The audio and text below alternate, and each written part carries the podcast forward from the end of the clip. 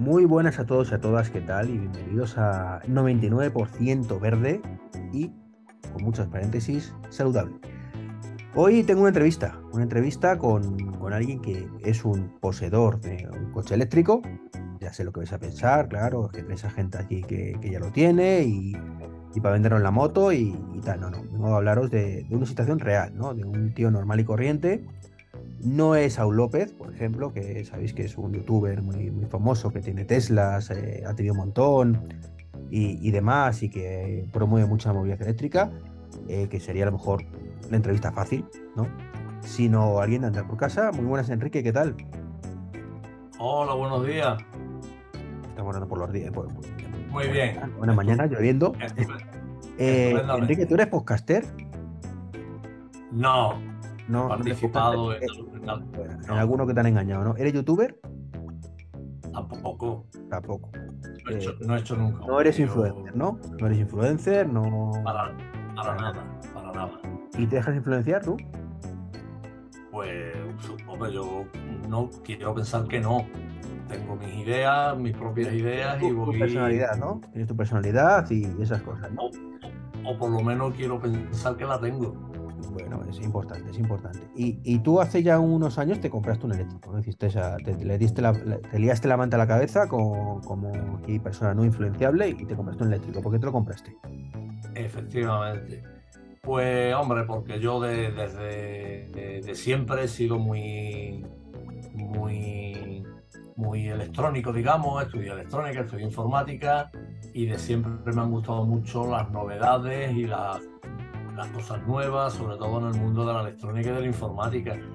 Y, y, cuando salieron los coches eléctricos, pues me atraían muchísimo el tener un coche eléctrico, el tema de la contaminación, el tema del ruido, intentar ahorrar, porque cuando me lo compré, pues todavía por suerte la electricidad estaba muy barata. En fin, por muchas cosas, pero sobre todo porque soy un culo inquieto, que me gusta mucho la novedad y, y que era un sueño eh, tener un, pues, un, coche eléctrico y además lo antes posible, porque bueno, ya uno va pintando canas y, y va... ¿En qué, año, ¿En qué año te compraste el coche? La edad, no, la edad no perdona. Me lo compré en octubre, me lo entregaron en octubre del 2020 del 2020, o sea, hace relativamente poco, ya con, con, las gamas de precios un poco más o menos actuales. Bueno, hay sí. gente que opina que el coche eléctrico es para gente ricachona. ¿Tú eres multimillonario, vives en una mansión o...? Para nada, yo soy un trabajador, un currito normal y corriente, eh, que bueno, que como te digo, soy un antojón y, y que bueno, valoro mi, mis hobbies, mi, mis aficiones, que no tengo otras, pues son la tecnología. Y bueno, eh, me, hombre, me podía permitir el cambio de coche, hice mis cuentas con mis letras, por supuesto, a pagar a plazo, lo puse a cuatro años entregándolo luego, en fin, hice mis cuentas de lo que estaba pagando por el coche anterior y de, y de lo que iba a pagar por este. Y yo dije, me merece la pena el tener esa satisfacción de tener un coche eléctrico y además ya, de los primeros en disfrutarlo y porque es lo que me gusta. ¿Y qué coche te compraste? A ver, cuéntanos. Pues me compré, yo tenía un Peugeot, iba a entregar un Peugeot.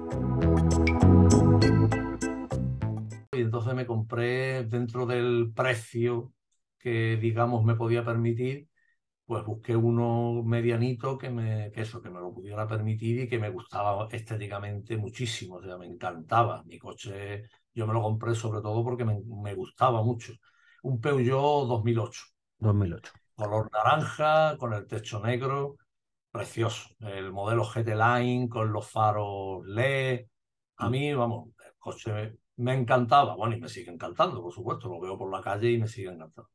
Y una pregunta importante, tú tienes garajes, pero ¿no?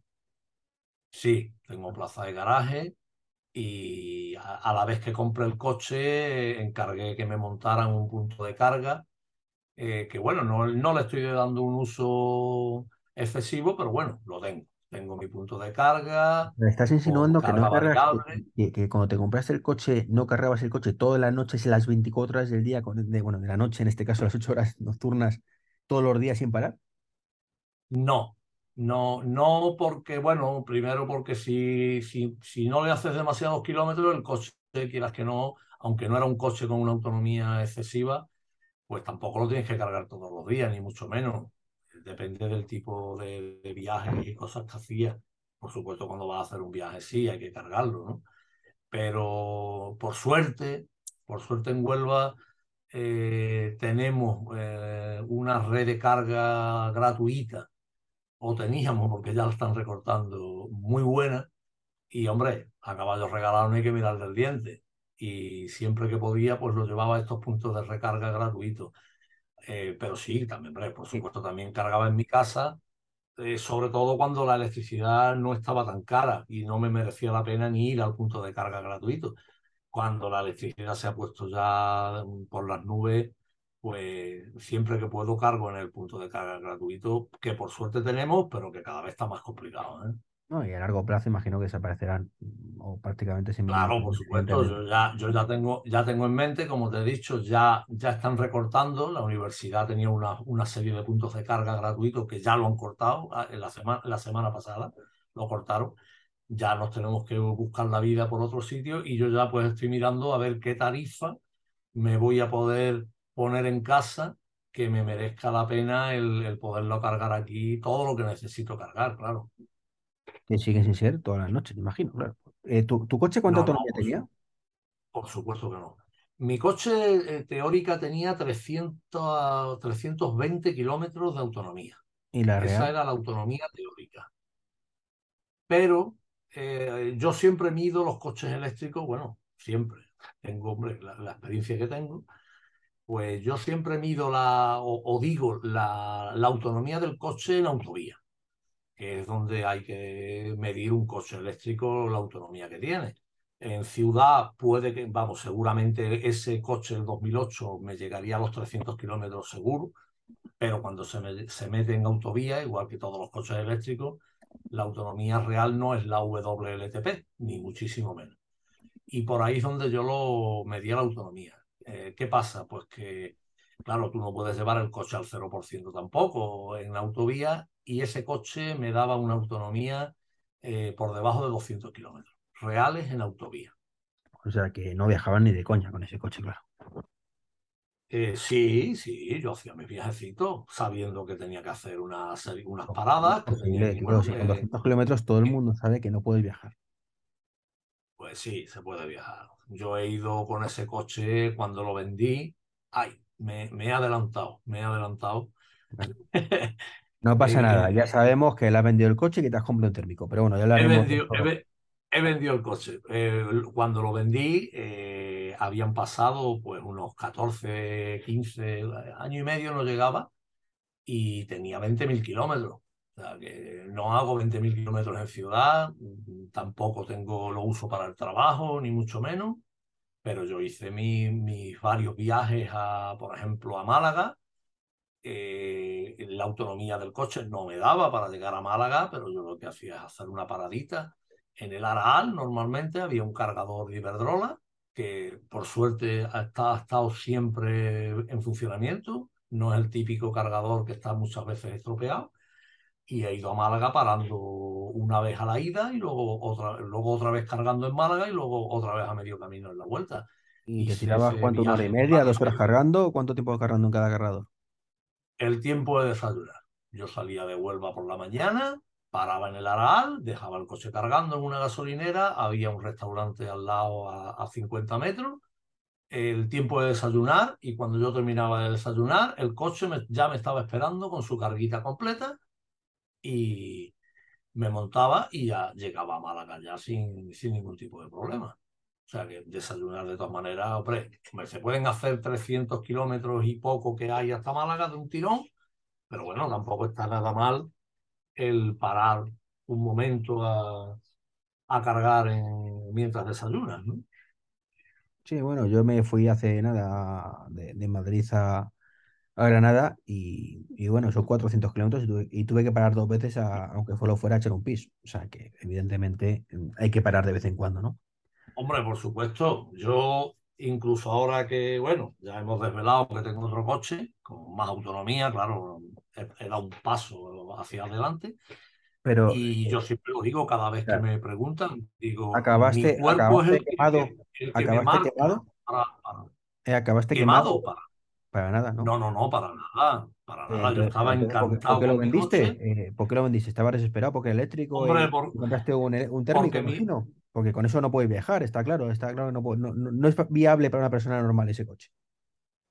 Mm, Mira, eh, sí se puede viajar. Mi último viaje con el, con el Peugeot fue un viaje a Valladolid de 700 kilómetros y lo hice perfectamente. Está claro que tienes que parar más veces por la autonomía que he dicho. Tienes que parar más veces de lo que pararías con un térmico, que seguramente con una paradita, quizás dos, para ir al baño, estaría todo solucionado y aquí pues tuve que hacer tres paradas. Tres paradas, pero que haciéndolas coincidir con, la, con lo normal de un viaje largo y tomándotelo sin prisa. O sea, también es cierto que tú cuando tienes un coche eléctrico, pues te tienes que tomar los viajes con un poquito de más calma. Sobre todo con un coche con esa poca autonomía, con el que tengo ahora ya no, ya no tengo eh, esa ¿Y, que y- tener qué ese coche te has comprado? Pero con el otro sí. ¿Cómo? ¿qué coche te has comprado? Un Tesla. Te has co- Un Tesla porque era mi, era mi sueño. eh, Era, era mi sueño. Era el que yo quería. Enrique, o- a ver, la audiencia, de- dejamos claro, vamos a ver. No, no nos engañes. O sea, tú tienes que ser rico porque está claro que si no, no puedes tener un Tesla. Pues no, para nada. Sigo con mi mismo sueldo. ¿eh? Además, eh, por desgracia, mi sueldo está congelado ya de por vida. O sea que, que ya no, no tengo subidas de este 10% que, de IPC que hay ahora, ni mucho menos. Eh, no soy rico, ni mucho menos. Eh, un Tesla se compra, como todo el mundo sabe, a 10 años. Se compra un, un coche a 10 años, en lugar de pagar 300 euros a lo mejor por el anterior, pues pagas 450 durante 10 años. Pero Tesla lo que sí tiene es una financiación que eso no se, no se le iguala a nadie. Yo estoy pagando una, un interés del 2,75%, que eso en, lo que hace en, efectivo es que el, el interés que estás pagando es muy pequeño. Entonces, al final del- de los 10 años, has pagado, has pagado interés mucho menos que lo que iba a pagar por el Peugeot en cuatro años por 6.000 euros. Y aquí me han dado, pues prácticamente, bueno, yo pedí prácticamente todo el dinero del Tesla. O sea, todo lo que costaba el Tesla, prácticamente lo, lo pedí en la financiera, que me lo aprobaron sin problema porque era cliente del banco, de la, del propio banco que Tesla te, te, te, te da. Y, y ya te digo, en lugar de pagar 300 euros, pues pagas 450 y te haces, te lías la manta a la cabeza, hombre, por supuesto, haces tus números y, y ves si puedes llegar a, a pagarlo. Hombre, por suerte puedo pagarlo. Si, si no tuviera esos 450 euros, pues no me lo podría permitir, pero, pero sí me lo puedo permitir. O por lo menos, mm, ya te digo, como no tengo otros hobbies ni otras historias, pues, pues sí, y para nada. O sea que, rico que nada. recopilando, eres una persona que mm, te metes en un coche eléctrico, eh, además con una capacidad autocrítica cero, que no ves los problemas, además del coche eléctrico, está, está, eh, y, encima te, te compras otro. O sea, estamos locos, estamos locos. Un caso raro. No, hombre, yo soy realista y sé que ni el coche eléctrico es para todo el mundo, ni, ni es perfecto.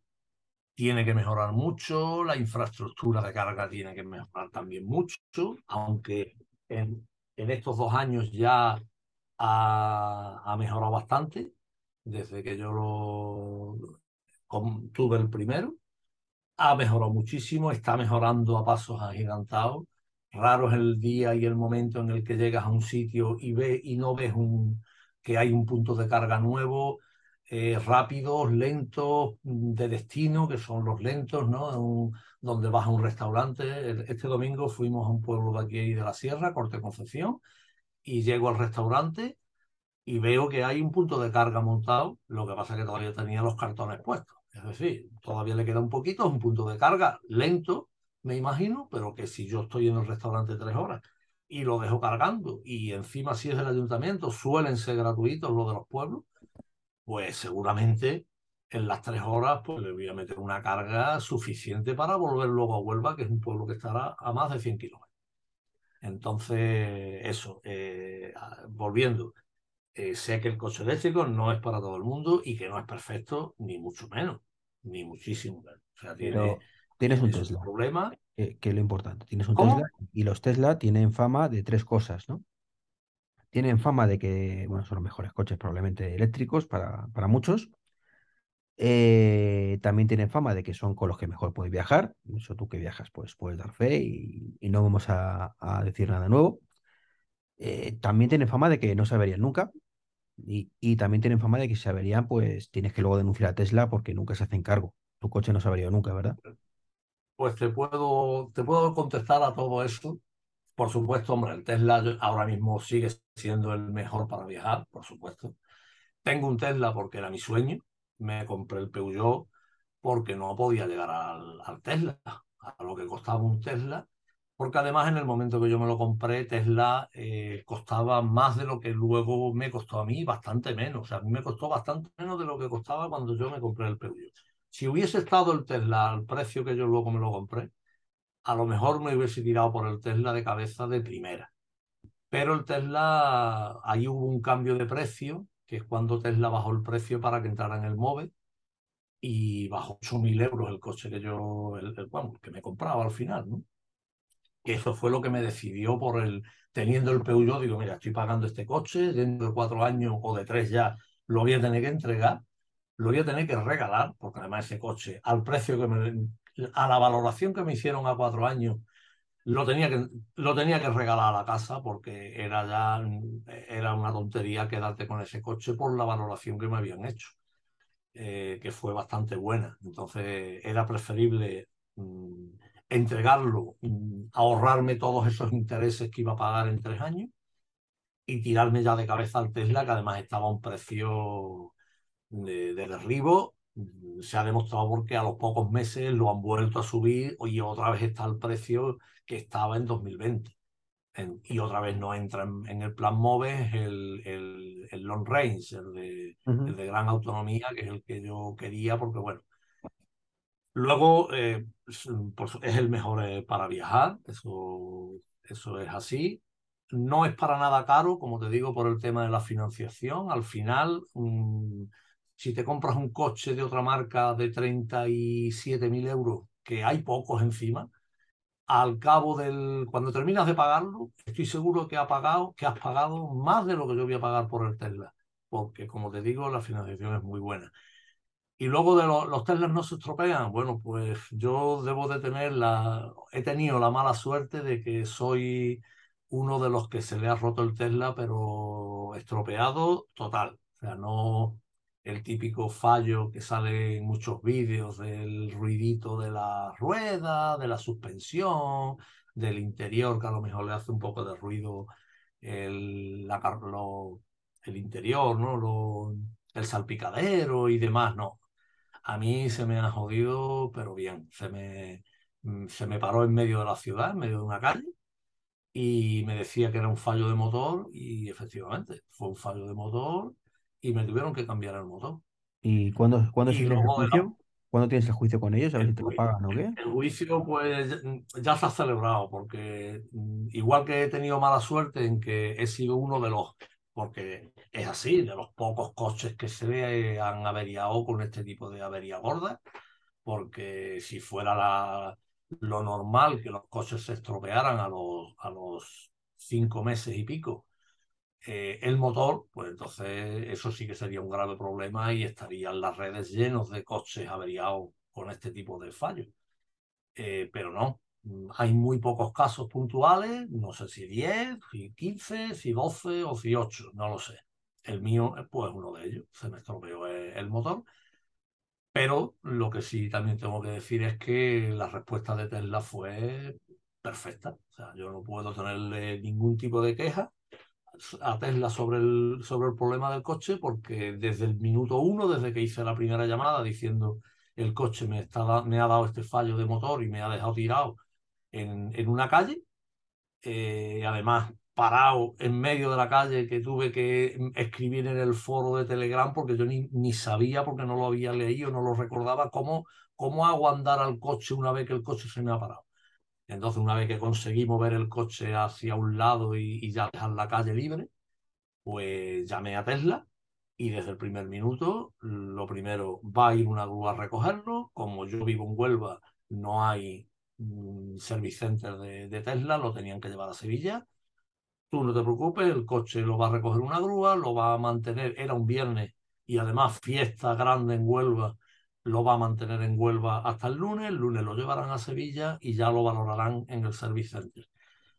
Y a ti vete, en cuanto llegue la grúa, vete a un servicio de, alquiler de coche que te voy a decir en Huelva para que te den el coche que se adapte a tus necesidades dentro de lo que tengan. Claro, estamos en una ciudad pequeña, no, estoy, no podía exigir un coche eléctrico ni mucho menos. Eh, efectivamente llegó la grúa, se llevó el coche y, el lunes eh, llevaron el coche al Service Center de Sevilla.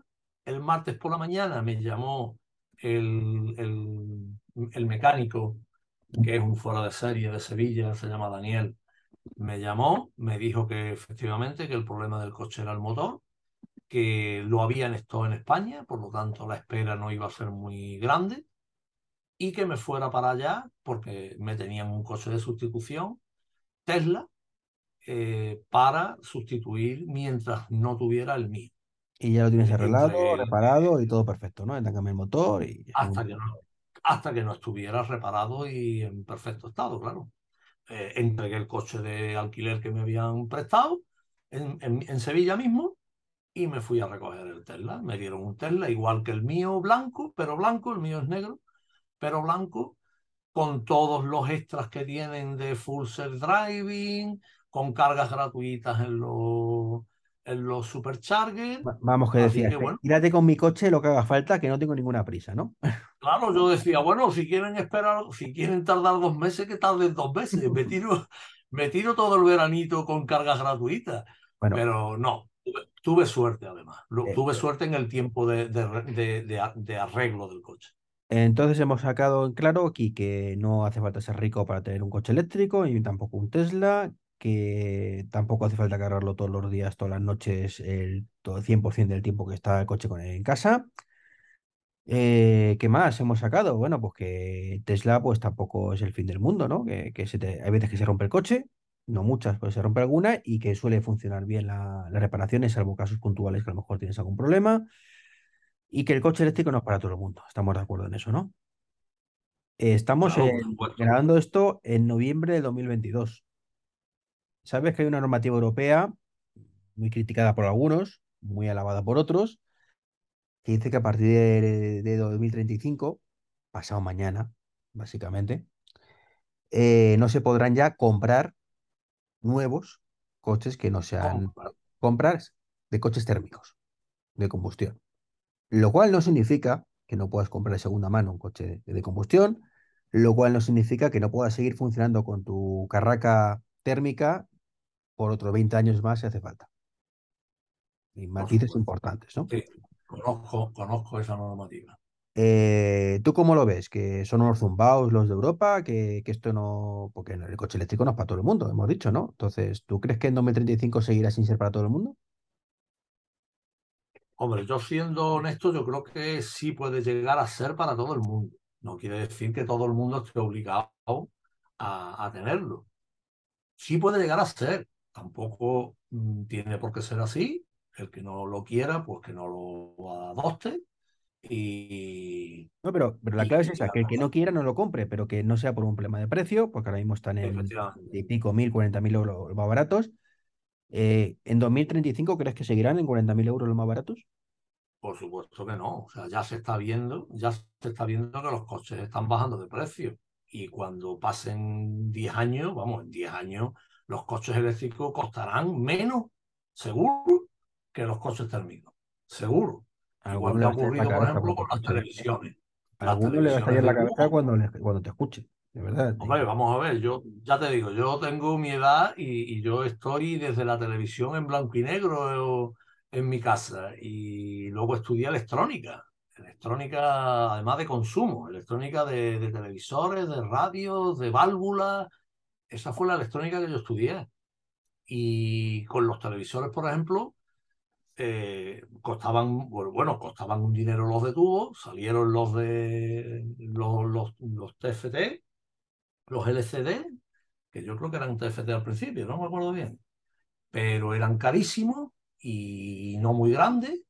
Y mira los precios que están los televisores, por ejemplo, cuando la electrónica se miniaturiza y, y, todo se fabrica a mansalva, ya lo otro no se fabrica, los precios bajan. Y ya, Claro, pero, ya tenemos pero Enrique, cuando, cuando todo el mundo tenga, la gran mayoría, cuando la gran mayoría tenga eléctricos, ¿qué va a pasar cuando tengan que recargar? Y se tiran sus Bueno, 40 minutos el, recargando cada uno. primero, prim- primero que todo eso se irá adaptando. Eso no es una cosa ni de hoy para mañana. Y, por ejemplo, si ponemos un margen de 10 años, como mm, seguro que no va a haber tanto problema. Como te digo, eh, cuando yo compré el mío, que es 2020, que tampoco estamos hablando de mucho antes, había poco punto de carga, pero había. O sea, yo hacía mis viajes, como te digo, a Málaga, eh, a, Sevilla, por supuesto, en fin, a donde yo quisiera ir, podía ir. Eso sí, un poquillo con más limitaciones o teniendo que hacer cálculos, teniendo que, ¿verdad? Teniendo que hacer mis paraditas, tener mi ruta B, o sea, si llego a este punto de carga, porque, el, porque es el que hay, y, y si yo llego y está ocupado o está estropeado, tengo que tener un plan B. ¿eh? Y no puedo llegar con un 2% a ese punto de carga, porque si entonces no tendría plan B. Eh, y lo que sí también es cierto, mm, mm, no soy, soy un fan de Apple. O sea, de, ay, perdón, se me ha escapado. Soy un fan de Apple, pero también soy un fan de Tesla, por su... Sí, eh, O sea, siempre que, eres gilipollas al cuadrado, ¿no? Porque para muchos los fans de Apple son Seguramente, gilipollas y los de Tesla son gilipollas, seguramente, caso, segu- gilipollas al cuadrado. Seguramente, pero lo que iba a decir es que lo que a lo mejor queriendo sin querer o, por, o porque le conviene también, Tesla le ha dado un impulso a la movilidad eléctrica que nadie, que yo creo que, bueno, algunos lo valorarán, ¿no? Y es el hecho de abrir los superchargers a todas las marcas. Eh, cuando yo vendí el, el Peugeot, no estaban abiertos y no te voy a decir que no lo hubiese cambiado, porque eh, como digo, mi sueño era tener un Tesla.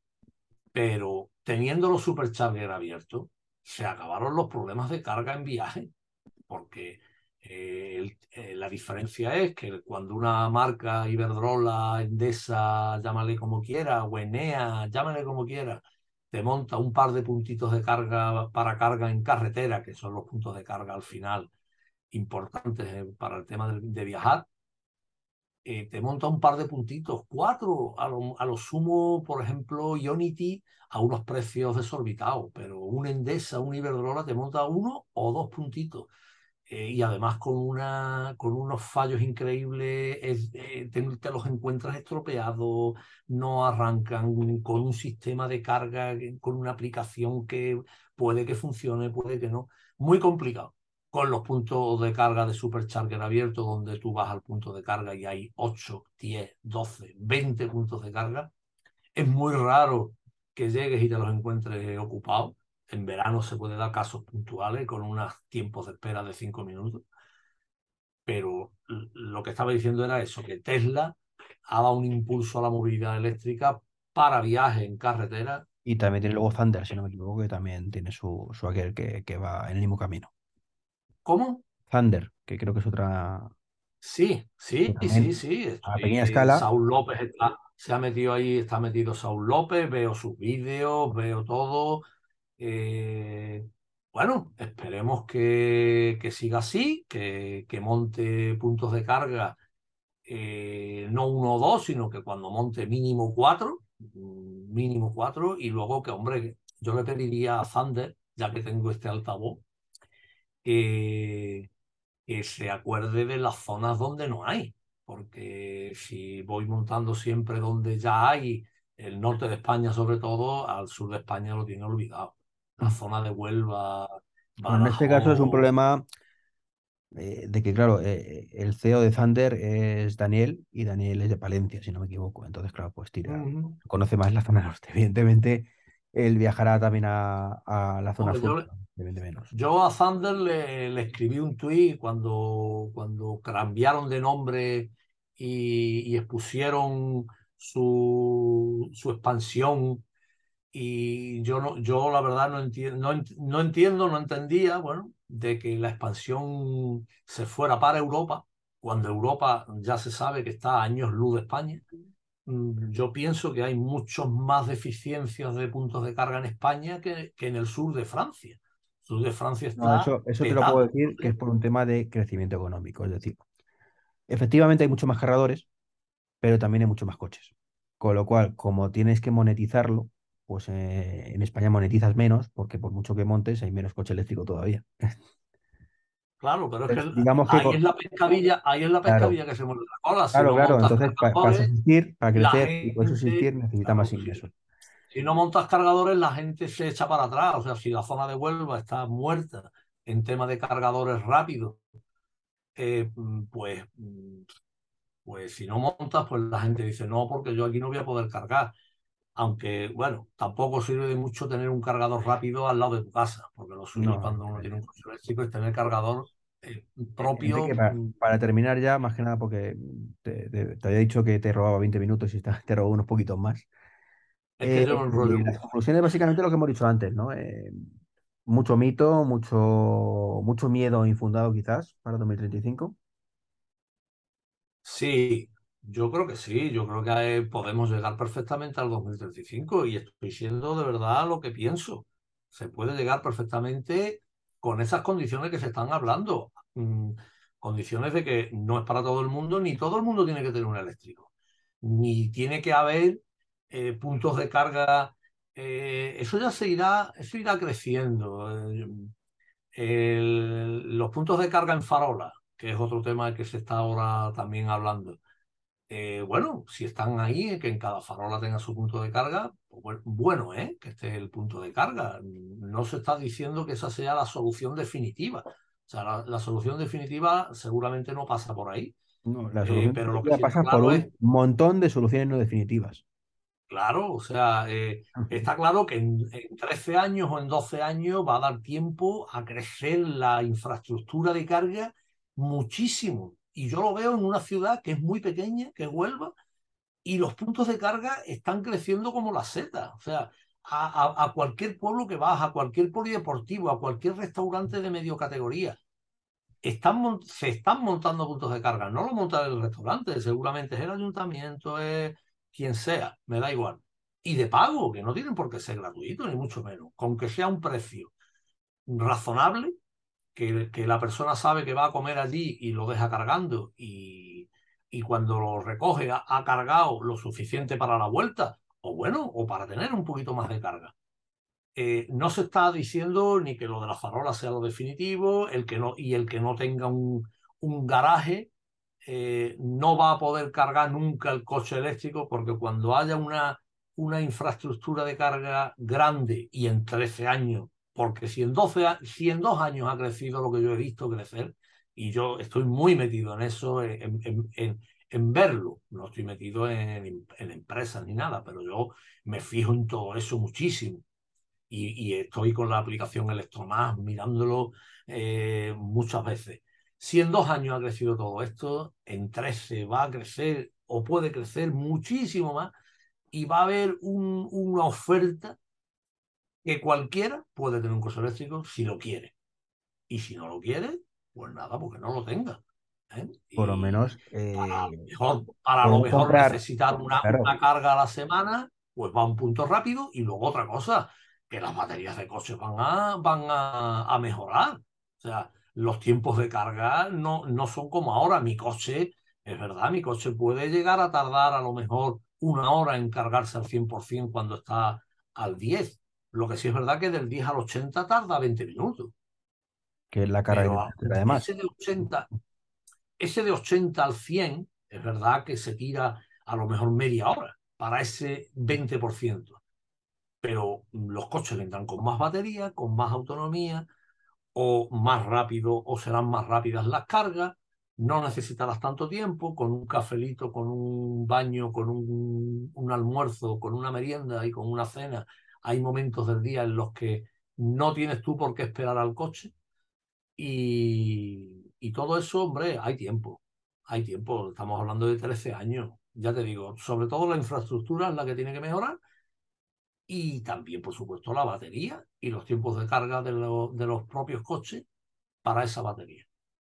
Pues sí, yo particularmente creo que, que no va a haber ningún problema también, pero bueno, quería preguntárselo a alguien que tiene un coche eléctrico. A lo mejor yo es que soy un soñador, un flipado, ¿no? Entonces digo, bueno, pues vamos a hablar con Enrique que, que nos podrá poner da- da- sobre la mesa datos un poco más realistas. Y sobre todo, tu planteamiento está siendo que, que prácticamente eh, eh, el 100% de la población podría tener seguramente un coche eléctrico si quisiera en 2035. Lo cierto es que esto, eh, para que el 100% de la población sea mm, real, ¿vale? Es decir, mm, fácil 2050, que es cuando ya no has tenido opción de comprarte otra cosa que no sea un eléctrico. Eh, si ya estás diciendo tú y luego, en 2035 el que quiera podrá, pues imagínate en 2050. O sea, es que problemas menos y, cero, no, menos uno. y luego, y luego también que bueno, que todo esto yo supongo que se irá adaptando a la realidad. O sea, esto no es, tiene que ser en ese año, a lo mejor en el 2032 o en el 2040. Yo me imagino que la Unión Europea irá viendo cómo va el tema con las infraestructuras, con las calidades de los coches o con la, o con la técnica que tiene ese coche, tienen los coches en, conforme va pasando el tiempo y entiendo que se irán adaptando. Ahora han puesto una fecha 2035 medio lejana para tener margen, pero que si llega el 2032 y la cosa está verde, pues la podrán ampliar. Y si llega el 2030 y la cosa está muy avanzada, pues a lo mejor la adelantan. Y yo creo que sin muchas obligaciones y demás, se puede No, no, no lo van a adelantar y, y con esto ya vamos a cortar porque es un poco tarde. No lo van a adelantar porque hay unos llorones, que se llama Stellantis y cosas de estas de, ay, Sí, sí. Europea, que no llega o que llegan los chinos, que llegan los Bueno, chinos que van a vender coches más baratos que yo y Stellantis, que, Stellantis, que es la de, la de Peugeot, vamos, he, he escuchado sus noticias desde siempre, cuando tenía el Peugeot también. y desde luego eh, ha dado también unos bandazos increíbles. O sea, de decir primero que no iba a fabricar eléctricos en, en- en- a mansalva porque no eran, porque no les daba, porque tal y cual, ya se van adaptando cada vez más y de hecho la oferta la van aumentando. Lo que pasa que, bueno, no sé, no sé cuál era su política o cuál es su política, si ha sido la misma desde un principio, pero yo, por ejemplo, a Stellantis le he visto bandazos muy grandes, muy grandes. Pues sí. Pues Enrique, muchísimas gracias. Esta es la visión de, de un zumbao. Quería, quería ocultarlo, pero no, es un zumbao que ha tenido dos eléctricos. Puede estar equivocado sí o sí, o sea, es imposible que alguien que, que no sea rico tenga un eléctrico, pero bueno, Enrique es así, se ha endeudado, seguro que tiene hipotecada la casa y no lo quiere contar. Podéis creerlo o no, ya cobro más aparte, pero la realidad de un vehículo eléctrico a día de hoy, como bien han dicho, no, hoy, hoy, en noviembre del 2022, no es para todo el mundo. El que quiera eh, emperrarse en pensar que los que creemos un eléctrico pensamos que a día de hoy es para todo el mundo, creo que se equivoca. Pero en 2035, pues mira, pues parece que ser que sí, ¿no?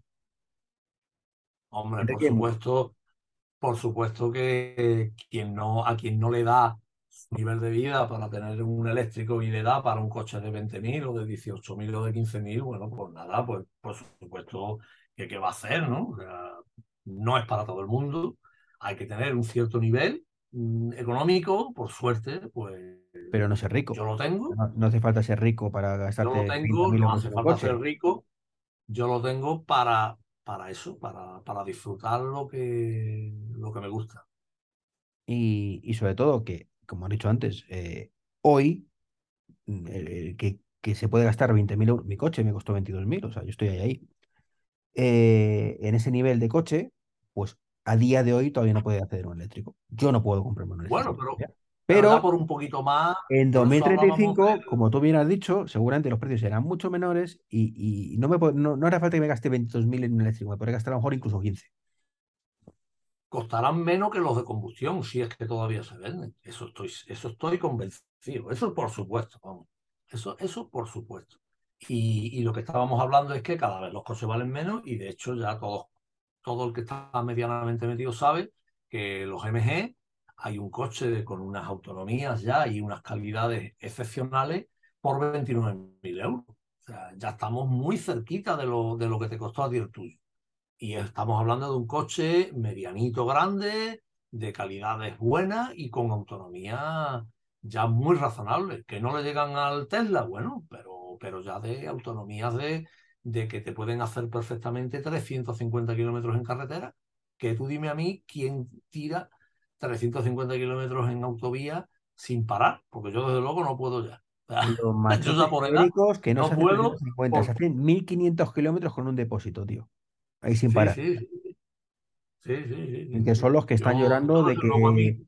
Y diciendo que les una mierda, que les van a obligar, que fíjate que yo soy un machote ibérico que hago 1500 kilómetros del tirón, me vas a obligar a parar cada, dos horas y media, que esto qué es, pues son los que se quejan.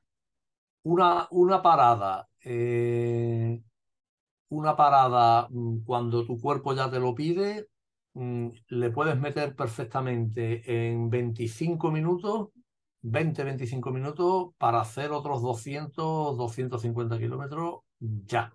Y con la red de supercargadores de Tesla, que está abierta casi todos los supercargadores a, a todos los coches, ya se puede hacer.